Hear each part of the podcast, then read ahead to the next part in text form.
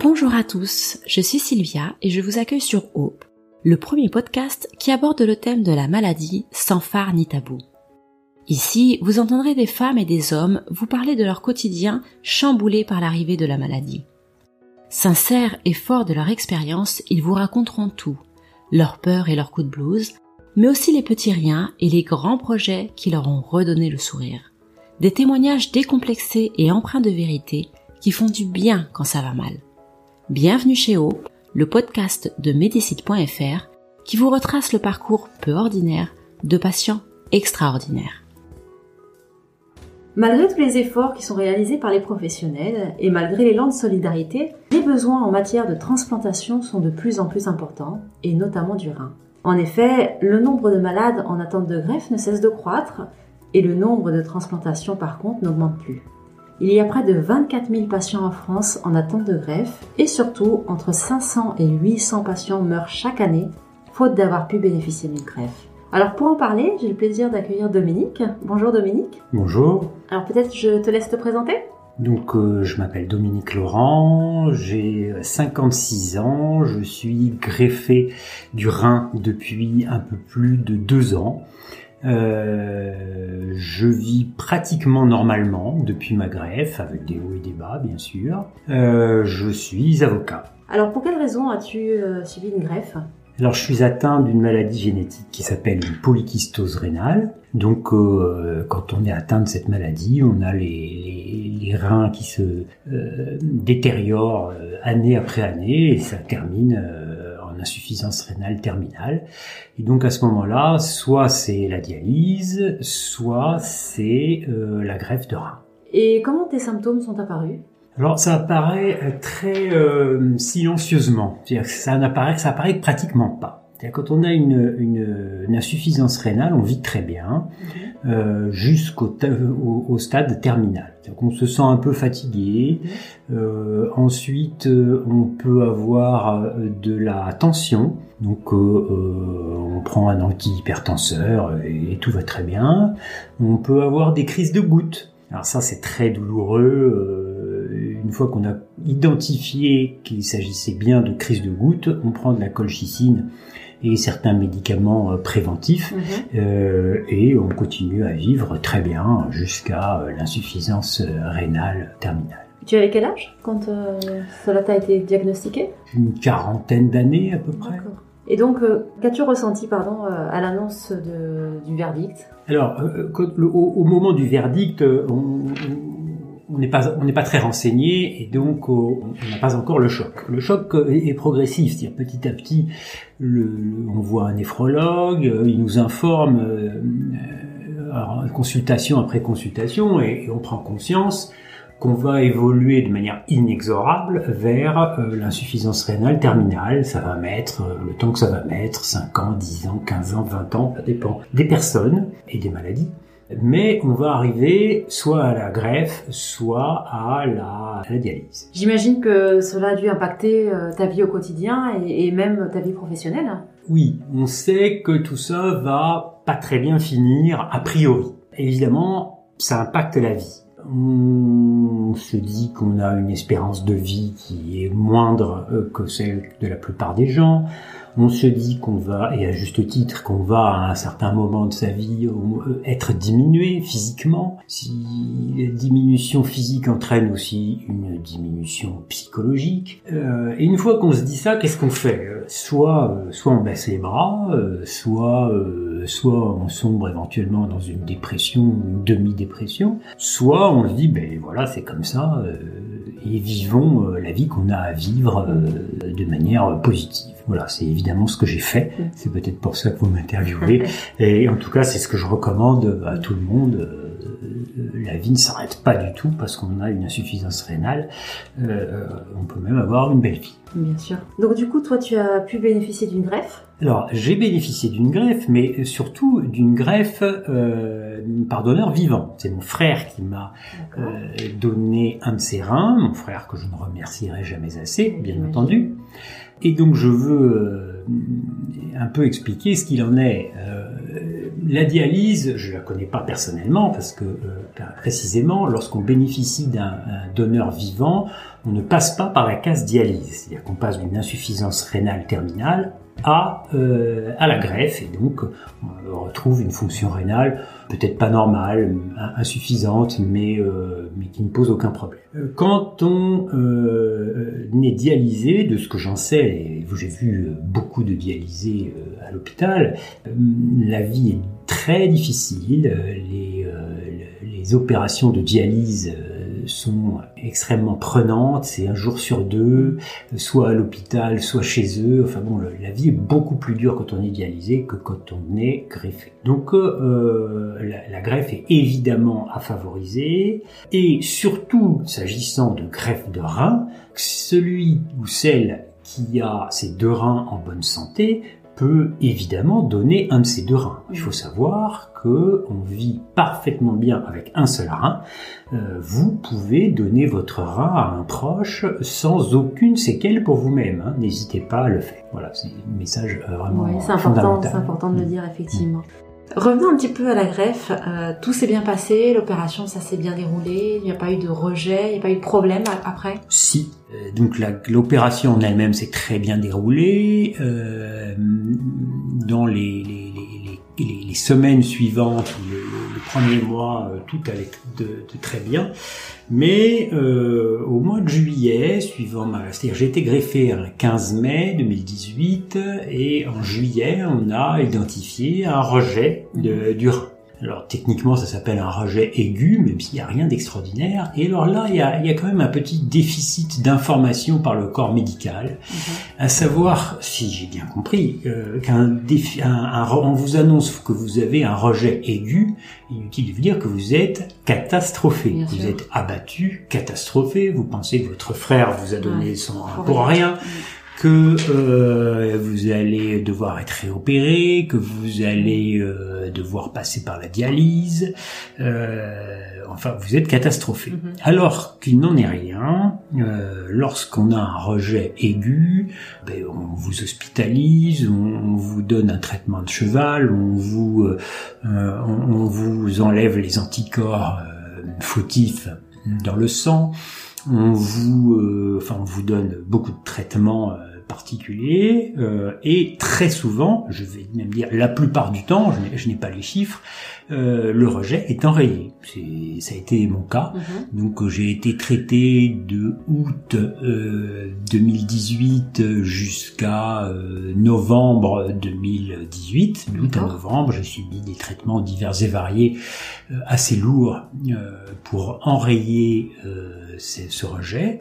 Et en décembre 2018, euh, euh, les analyses étaient bonnes et depuis, euh, manifestement, le, ce rejet a été totalement enrayé. Et alors, ce que je crois savoir, hein, c'est que c'est ce que ce qui m'est arrivé et ce que je vous raconte là est assez courant. Mhm. Euh, donc, pour ceux qui euh, auraient un rejet aigu, bien sûr, il faut prendre ça très au sérieux, mais ce n'est pas la catastrophe. Oui, d'accord. C'est rassurant parce qu'effectivement, quand on parle de rejet, on imagine ce que ce que tu disais, hein, que tout est perdu et que tous les efforts de, même de ton frère ne, ne servaient à rien. C'est ça. Et, et, je souligne qu'il y a quand même là un déficit de d'information euh, médicale. Hein. On nous le dit pas. On nous dit ah monsieur vous avez un rejet aigu. Voilà. Pas d'accompagnement. Mais vous pouvez rentrer chez vous, vous inquiétez pas. Euh, ouais, pensez comme vous n'êtes pas inquiet. Oui, oui j'imagine. C'est pour ça que c'est important de partager justement l'expérience. Voilà. Parce que c'est des choses qu'on qu'on ne comprend pas. Alors du coup, euh, quels sont les grands défis que tu as pu rencontrer dans ton parcours et comment as-tu réussi à les surmonter? Le euh, l'environnement vous pousse euh, à vous reposer.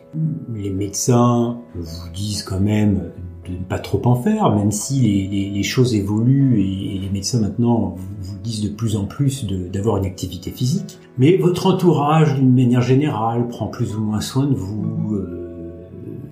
Donc euh, on est tenté de baisser les bras, de ne plus rien faire, de, se, de se reposer. C'est une erreur.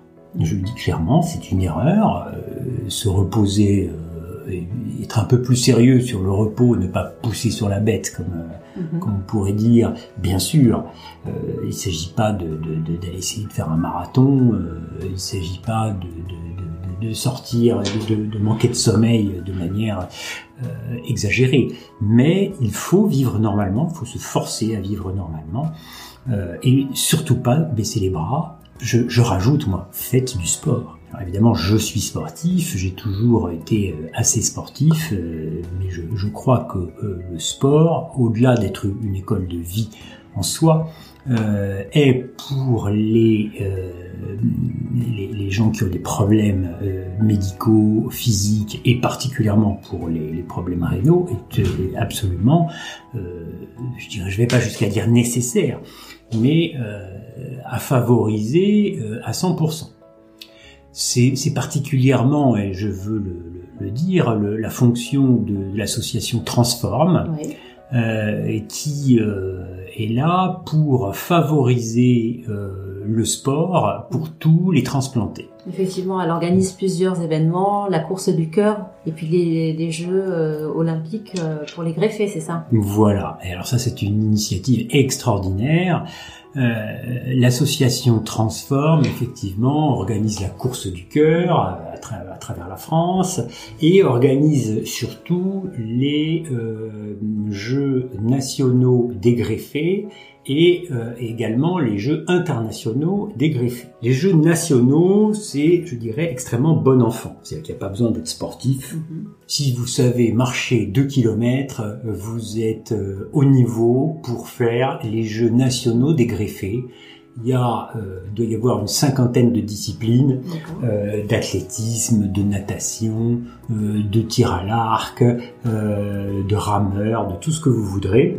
Euh, L'ambiance est très bon enfant, le niveau relativement faible, euh, sauf quelques exceptions. Et nous avons une, une, une fraternité, une, une, entraide, une joie de vivre extraordinaire, euh, uniquement entre personnes qui ont bénéficié d'une greffe euh, et aussi les, les accompagnateurs.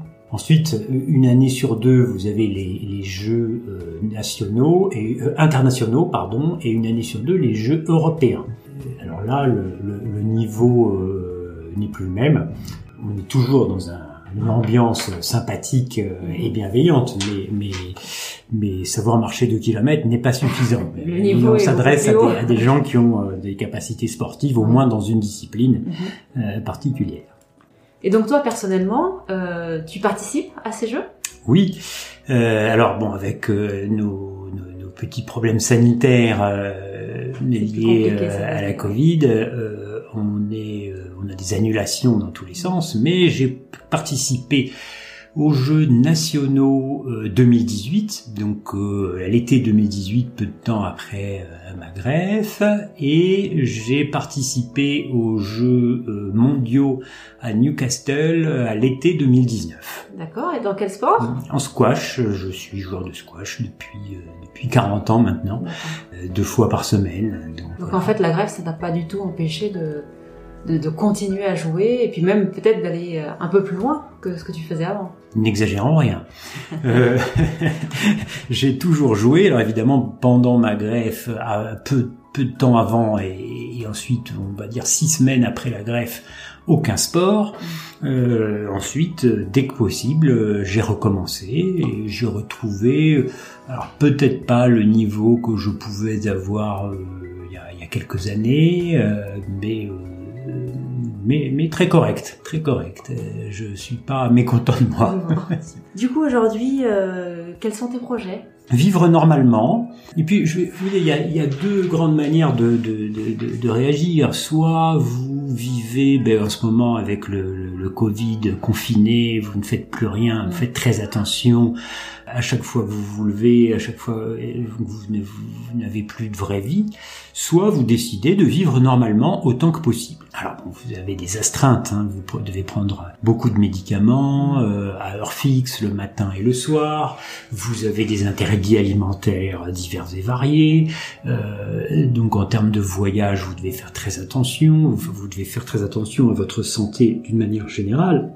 Mais une fois toutes ces contraintes posées, Une fois qu'elles sont assimilées, je considère que la bonne solution, c'est de vivre normalement, normalement, euh, à tout point de vue. Quand vous avez eu un, un, événement un peu important dans votre vie, euh, grave je dirais, mhm. vous, vous, avez quand même une vision différente de la plupart des gens. Vous savez que la vie est fragile, que la santé, euh, chacun sait que ce qui compte dans la vie le plus c'est la santé, mais quand on, dans certaines situations, vous faites plus que le savoir vous en êtes euh, intimement imprégné. Oui, je pense que la maladie change le rapport à, à la vie, à l'existence. Oui, exactement, exactement. Vous savez que comme la vie est précieuse, euh, et donc vous en profitez plus. Voilà le message que j'ai à dire euh, à toutes les personnes qui vont bénéficier d'une greffe ou qui ont bénéficié d'une greffe. Ne vivez pas reclus, euh, vivez. Même j'irais jusqu'à dire vivez plus, mm. faites du sport, prenez votre votre adhésion à l'association Transforme et ils vous y aideront. Et toi personnellement, du coup, quels sont tes projets? Alors, continue, d'abord continuer à vivre euh, une vie euh, la plus normale possible. Euh, et puis, pas seulement normale. Moi, j'essaye que ma vie soit soit fun, mm. soit soit belle d'un point de vue euh, sportif, ben, euh, on parlait du squash, j'ai évidemment pas d'ambition particulière euh, en compétition, comment dirais-je, normale, mais parmi les greffés, je pense être le, le seul greffé du Rhin euh, joueur de squash à un niveau compétition en France. Euh, mais j'espère bien un jour rapporter à la France une médaille, soit aux Jeux européens, euh, soit aux Jeux mondiaux. Voilà une ambition qui me paraît raisonnable, envisageable en tout cas. Autrement, voilà, je, je suis très accessoirement parapentiste. D'accord. Et bon, il y a quelques tous les parapentistes euh, amateurs ont quelques euh, fantasmes euh, de vol extraordinaires dans des endroits extraordinaires. Par exemple, survoler le Mont Blanc. alors je sais que maintenant se poser sur le Mont Blanc est extrêmement réglementé étant donné l'affluence, mais, voilà, si je peux ne serait-ce que survoler le Mont Blanc ou sinon le Mont Blanc, d'autres lieux mm. aussi extraordinaires. Tu ne t'interdis rien en fait. Tu ah veux profiter de la vie euh, à fond et euh, Exactement, tout en étant conscient euh, qu'on est un peu diminué physiquement, mais un peu seulement. Oui, au quotidien, ça ne t'empêche pas en tout cas de faire, d'avoir de belles, de beaux objectifs, de belles réalisations et, et de découvrir des choses que peut-être avant tu n'aurais même pas envisagé de découvrir. Oui, c'est ça. On a une conscience de la de la, de la, la brièveté de l'existence qui est un petit peu peut-être un peu plus acérée que, que, que, chez le commun des mortels, et donc euh, on essaye d'en profiter un peu plus. D'accord. Quel conseil tu donnerais euh, à ceux qui nous écoutent aujourd'hui? Alors, un, soyez sérieux sur votre traitement, mm. bien entendu, pour euh, tous ceux qui ont ont bénéficié d'une greffe. deux, pour tous, faites du sport. Alors le sport, c'est c'est pas une question de, de performance. C'est une question d'état d'esprit. Si vous êtes euh, trop gros euh, et trop vieux, ben, allez marcher, allez faire un peu de vélo, une demi-heure par jour. Si vous euh, êtes capable de plus, faites plus.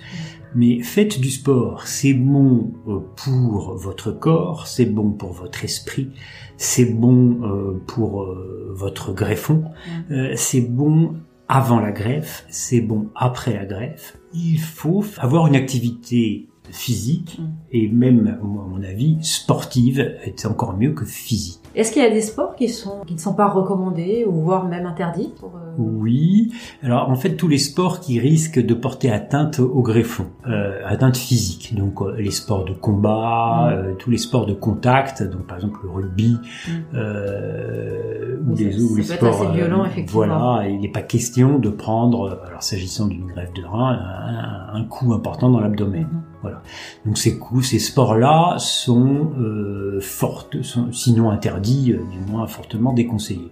Mais tous les autres sports sont, sinon autorisés, euh, même même recommandés, fortement recommandés. Merci Dominique en tout cas pour ton intervention. C'est vrai qu'on a parlé de la greffe et c'est important d'en parler parce que comme je disais au tout début, il y a beaucoup de patients qui aujourd'hui meurent en France chaque année faute d'avoir pu bénéficier d'une greffe. Oui, alors euh, d'une part, euh, il faut favoriser la, la greffe euh, de par donneur vivant. Hein, euh, ça, comme je l'ai dit, pour le rein, il n'y a pas à hésiter. À ma connaissance, pour le foie, il n'y a pas à hésiter non plus. Hein. On, on, vit très bien avec un foie légèrement amputé et on sauve une vie. donc il faut pas hésiter à le faire. Euh, pour les autres organes vitaux, euh, évidemment, c'est après euh, le décès. Et là, il faut savoir que la famille, après le décès, peut parfois s'opposer au prélèvement d'organes. Donc réfléchissez-y, informez votre famille, dites-le tout simplement pour que chacun le sache que en cas de décès accidentel, demain matin en traversant la rue, vous êtes parfaitement d'accord pour donner l'intégralité de vos organes. Il faut le dire, il faut le dire autour de soi, euh, et c'est particulièrement vrai pour les enfants. Évidemment, vous avez une personne adulte qui décède, euh, on va normalement lui prélever euh, les, les organes si nécessaire. Pour un enfant, c'est plus délicat. On mm. va évidemment euh, demander l'avis des parents qui sont évidemment à terre, qui sont euh, abattus euh, et qui pourraient tenter de dire non, vous ne touchez pas à mon enfant. Réfléchissez-y. Le décès d'un enfant va peut-être en sauver d'autres. Donc il faut y penser. Il faut être mûr, ça peut arriver à n'importe qui, mm. n'importe quand. Il faut donner ses organes. Très bien. Et eh ben écoutez, merci Dominique euh, encore une fois. Euh, bonne chance pour les prochains jeux. J'espère que tu rapporteras une victoire. Et puis tiens-nous au courant en tout cas, puis voir ta médaille. Merci. Merci beaucoup.